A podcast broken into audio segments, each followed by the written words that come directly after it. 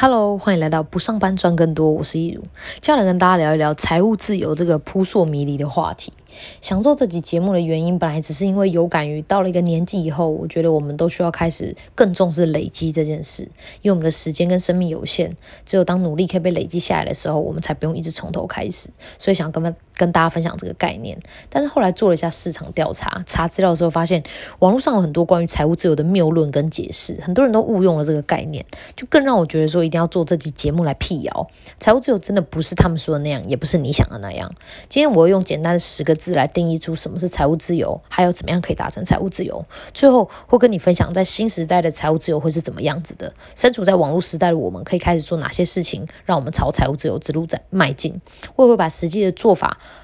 偏的免费锦囊呢放在说明栏里面，让有需要的人可以自行领取。近年来啊，财务自由变成一个讨论度还蛮高的话题。毕竟谁不想要提早退休去做自己喜欢的事，不要为钱工作呢？所以也就出现了很多很奇葩的说法。很多人以为只要赚更多钱就能够财务自由，所以会问到底需要多少钱才够？但这个问题本身就错了。我看到网络上也有人说，财务自由的关键。是你的收入多少？有人说是你的存款金额达到某个数字，也有人说关键是降低生活开支，还有人说重点是你喜不喜欢现在的生活。如果你可以接受隐居山林的生活，那边没有超商，也没有什么店家，花不到什么钱，自己种种菜，种种橘子，月收入两万也算财务自由。这些说法呢，嗯，不能说它是完全错误的，但就是都少了一些重要的基本元素。我觉得吧。想要呃说明一件事情，好像应该要先从定义开始出发，让大家都知道一些基本的概念跟定义以后，再从这个共识延伸出例子跟解释，这样子大家可能也会比较知其然，然后也知其所以然，就会更能够了解。不然这种横空出世的结论很容易诱导观众啊，毕竟跟钱有关的事情可是大事。所以今天呢，我们就从定义开始讲起。所有财所谓的财务自由呢，就是让你的非工资收入大于总支出。这十个字，非工资收入大于总支出。所有的秘密跟答案都在这十个字里面。当你能够做到这件事情的时候，你就会拥有那个看起来既神秘又难达成，但好像又能解决人生当中大多数烦恼跟问题的财务自由。这个概念是出自于《富爸爸穷爸爸》这本书，作者罗伯特清崎呢，他。在作者罗伯特清崎他制作的专利游戏《现金流》，就是设计来让玩家透过桌游学会如何在人生当中跳出老鼠回圈，达成财务自由的。因为他认为说，财商教育比学校教育更重要哦，因为我们一生中都离不开钱，但却没有人真正教会我们如何正确的看待还有使用钱。在他所提倡的财务自由里面有两个重点，一个是非工资收入，另一个是总支出。非工资收入顾名思义就是不是工资这种形式的收入，也就是。我们不需要透过劳力或者是其他形式的主动付出所换取的收入，也就是我们很常听说能够让你躺着赚的被动式收入，或者是税后睡着以后的那种税后收入，像是房租啊、智慧财产权的版税、股息，都算是这类的收入。我们后面会讨论到更多关于被动式收入的形式还有获得方式。而在呃支出这个部分呢，就比较好理解了。如果你现在是单身，那就把你每个月的所有花费加总，包含食衣住行娱乐、保险、孝亲的固定支出，还有房贷、车贷、个人信贷或者是信用卡分期的这些负债所带来的每月开支，把所有的金额加总起来，就是你的总支出。那如果你有妻小，有父母要养，而你又是家里唯一的经济来源呢，那就要把所有人的花费都加总，才是你的总支出。举例来说，经过计算呢，我的呃每月开支是四万元。呃，那我刚好有两栋家人留下来的房产，贷款已经缴清，我把他们租出去，一个月会收到五万五的租金，两间房子加起来五万五。那五万五的非工资收入，也就是我不工作可以得到的房租收入，是大于我的四万的总支出的，这样子我就可以算是财务自由了。但是这里要注意的事情是，如果这个情况改成我这个房子还有贷款要缴，那么我所收到的租金就需要先扣除贷款，剩下的余额才是我的非工资收入。当然，还有一些呃出租房子会需要用到的费用，扣除所有的成本之后，那如果余额小于四万呢，我就不算是财务自由了。当我们初步的了解达成财务自由的两个关键名词之后，我们跟财务自由之间的距离就只剩两个问题。第一个问题就是，那我的总支出是多少呢？第二个问题是，我要怎么样才能够拥有非工资收入，而且让他们的数字大于我的总支出呢？那不过，因为这集主要讲的并不是财务管理，所以对于如何了解并且计算出自己的总支出，还有要怎么降低生活开支、做好财务管理这部分感兴趣的人呢，可以去听一下我的另一集影片，教你在没有提升收入的情况底下存到一桶金的实战方式。另一集节目会有更完整而且详细的说明。那在知道了怎么样可以达成财务自由之前呢，我们要先了解一下几乎不可能达成财务。怎样的人几乎不可能达成财务自由？大家可以自我检视一下，你是不是下面三种人的其中一种，或是两种？如果是的话，一定要认真听我后面说的方法，并且开始改变。第一种人是对自己的财务一无所知，不知道自己的金钱流向，不知道钱都花去哪里了，也不知道自己的每个月总支出是多少的人。因为如果你对钱没有意识，也没有概念，无法精确的知道自己的总支出的话，那你就不会知道自己的非工资收入到底要。多高才能够达到财务自由？呃，要让非工资收入大于总支出这件事情啊，即便是对于非常了解这些数字的人而言，都是很有挑战性的事。更何况是连这些数字是多少都不知道的人。所以从这点来看，学习财务管理很重要，不是投资理财的那种财务管理，而是管好你现有的资产负债，还有收入跟支出的这一种财务管理。这是第一种人，那第二种人呢？是收入虽然不差，但是有高额的负债，可能是房贷、车贷、信用卡债务等等，并且生活开支高的吓人，而且你无法改变自己花费习惯的这样的人。这种人通常被我们称作中产阶级，他们有很体面的工作，跟看起来很体面的生活，但是他们为了维持现有的生活状态，每个月都需要支付很多的账单，所以他们会很难抵抗工资收入和快钱的诱惑。去专注心力的建构需要长期耕耘的非工资收入，所以只能够一直工作下去，没有停下来的一天。从这点来看，降低负债和生活开支很重要。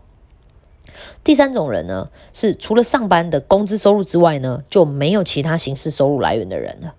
这样子，就算你的收入很高，财务自由也跟你没关系，因为达成财务自由的关键因素是非工资收入。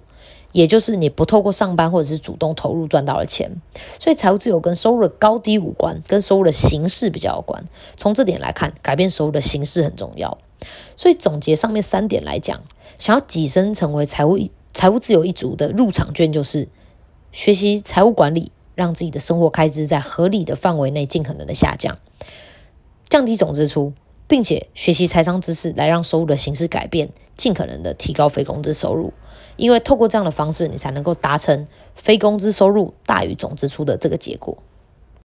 那我们接下来就要来讨论，究竟要怎么样拥有或者是提高非工资收入呢？呃，罗伯特清崎提出了现金流象限，把所有的收入分成四个象限，分别是 ESBI。E 代表 Employee，中文翻译成雇员、受雇者，也就是我们俗称的上班族。他们透过为他人工作来赚取薪水，特性是追求安全稳定、畏惧风险。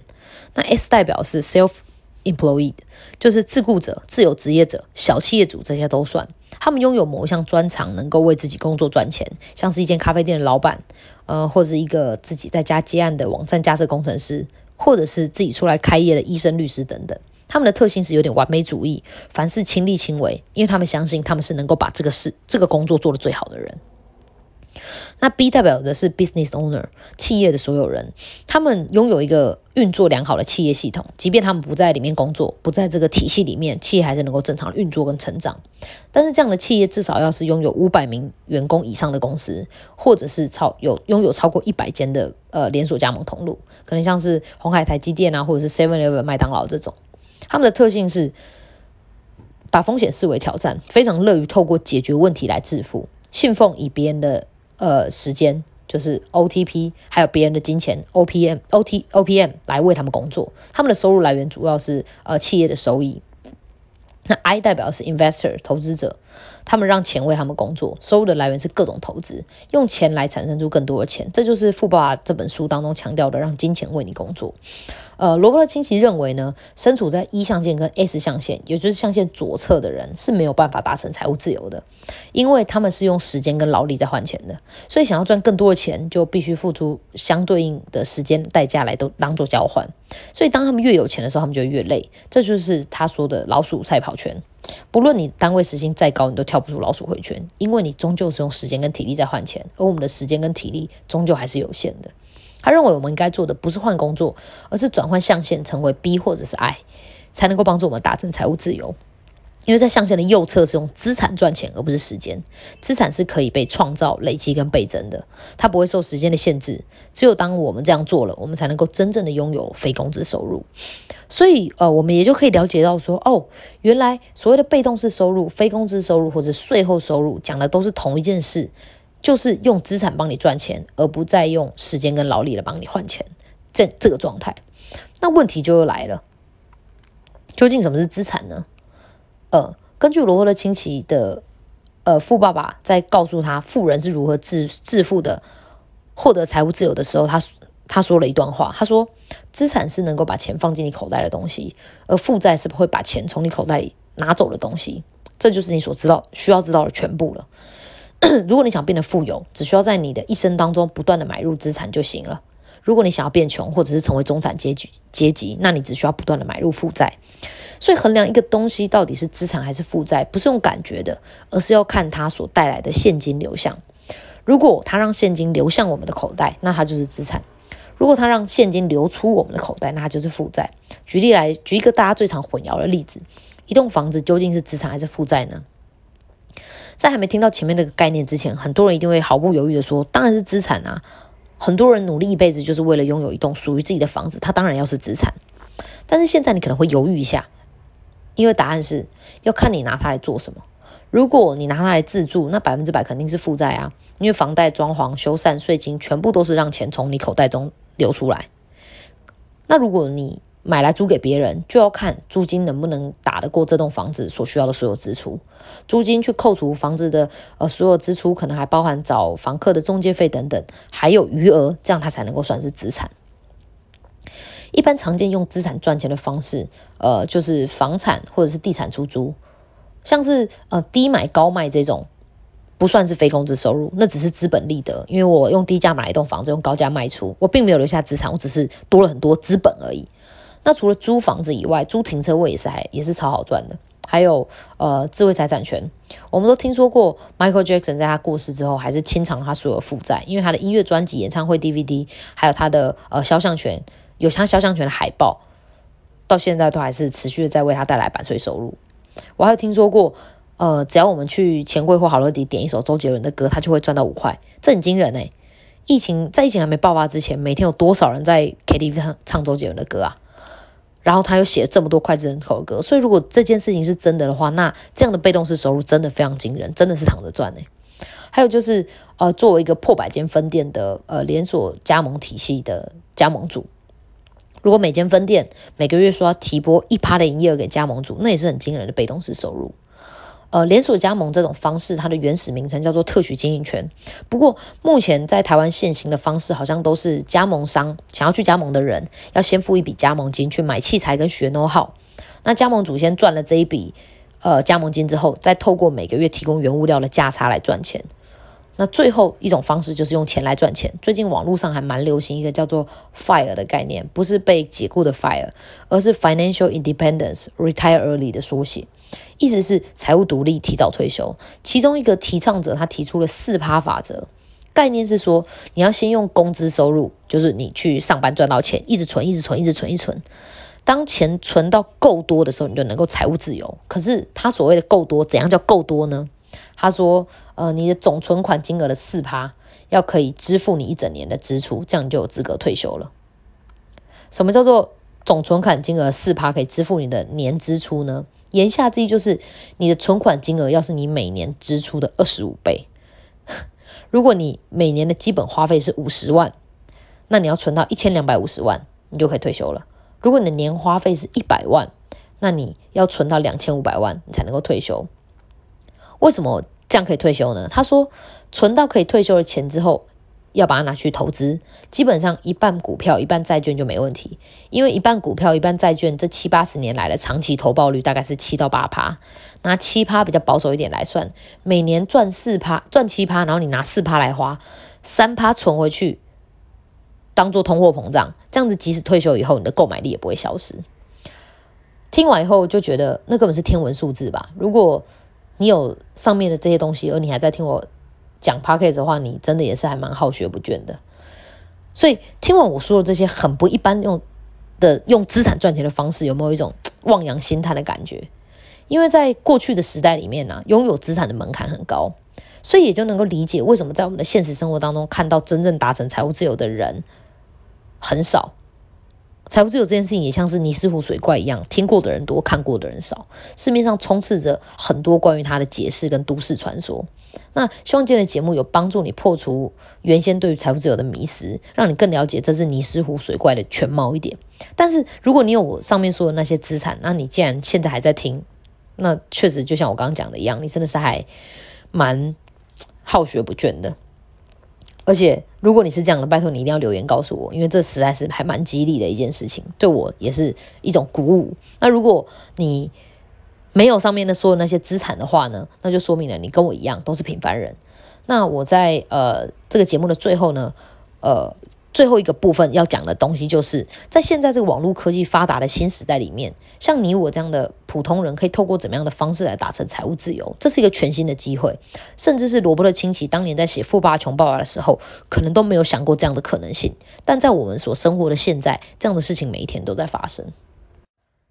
在网络的时代里面，资产的范围变得更大、更广了。任何能够跨越时间跟空间的维度，帮我们倍增时间跟生产力的，都算是资产。只是这样的资产取得方式不再是用购买的，而是用创造的，用创作的方式来创创造。以往的创作者需要透过出版社或者唱片公司的这些管道，经过他们的筛选，才能够把自己的作品呈现在观众面前。但是现在社群媒体非常发达，而且这里就是人潮聚集的地方，每一个人都是一个自媒体，我们可以创作任何的内容发布到自己的社群平台或者是网络上，可能是脸书、IG，呃呃。也可能是 YouTube 影片、部落格的文章、Podcast 的音讯，这些东西呢就被称作内容资产。比如说，你拍了一部很棒的影片，你把它上传到 YouTube 上面，就会引起了很热烈回响。你可以跟你可以参与那个呃 YouTube 的合作伙伴计划，在你的影片当中安插广告，Google 会根据你的广告的点击量来付你钱。那这部影片对你而言就是资产啊，因为不论你在吃饭还是在睡觉，只要有人持续观看这部影片，你就会获得相对应的收入。它符合资产的定义，也就是把钱放到你口袋里面。而你只花了一次的时间去制作这个影片，但它就会持续的发挥作用。部落格也有相同的功能。另外一种是你透过影音文字的创作内容来帮助潜在客户解决问题，并且设计一个销售漏斗，引导潜在的消费者进入销售流程，流程直接达成销售。这样子的这个影音文字就好像你的一个业务员一样，只是他不抽成，也不用休息，不分昼夜的在帮你推广你的生意。还有一种呢，就是把你的专长 变成可以重复购买的数位资产。比如你是个蛋糕师傅，但是你不不卖蛋糕，而是你把做蛋糕的 know how 拍成影片，制作成一系列的呃线上课程贩售。这个技能。可以换成任何一种写程式的、做设计的、架网站等等，任何你想到的技能，只要有人需要这个服务，它就可以变成一个生意。一样的，你只花一次时间去录制，但课程却可以卖给无限多的人。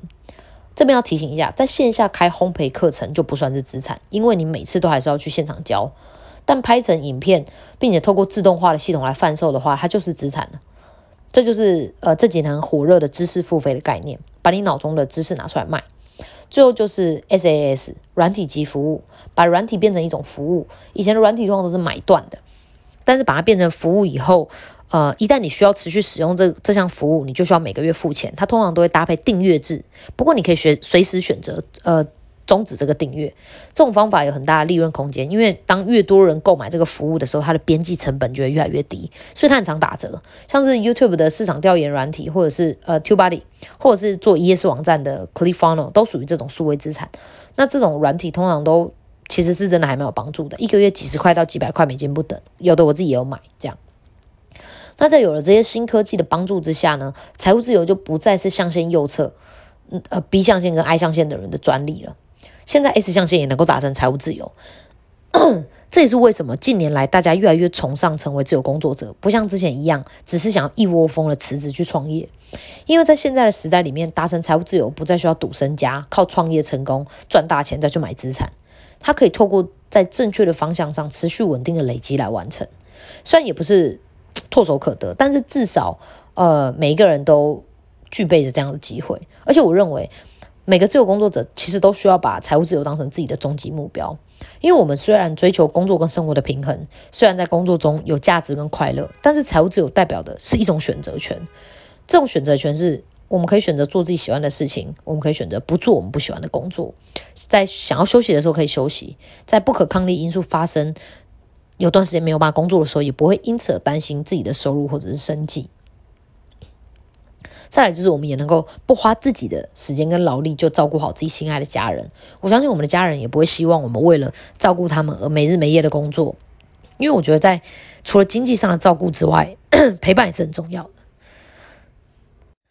当我们有资产来帮我们赚钱、照顾家人的时候，我们就不需要在梦想跟家人的幸福之间做取舍了。除此之外呢，财务自由也代表着我们的过我们过去的努力有被用某种形式累积下来，不会在你有一天一直走了好久以后，突然发现，哎，自己原来是不得不一直走下去，没有停下来一天。因为有一天你如果不喜欢你现在在做的工作了，或者是你不喜欢你现在的生活形态了，或者是有什么原因让你无法再继续做现在的工作了。一旦你选择停下来换一条路走，前面的努力就没了，隔行如隔山，之后又是一个全新的开始，一切都要归零从头。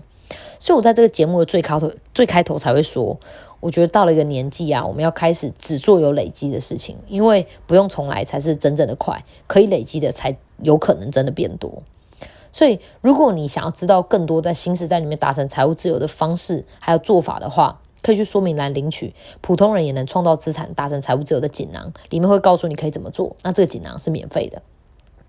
那今天的节目就差不多到这边喽，希望今天的内容对你有帮助。如果你想了解其他行销策略，还有不上班赚更多跟把自己活好的秘密的话，欢迎按下订阅。我们下期节目再见喽，拜拜。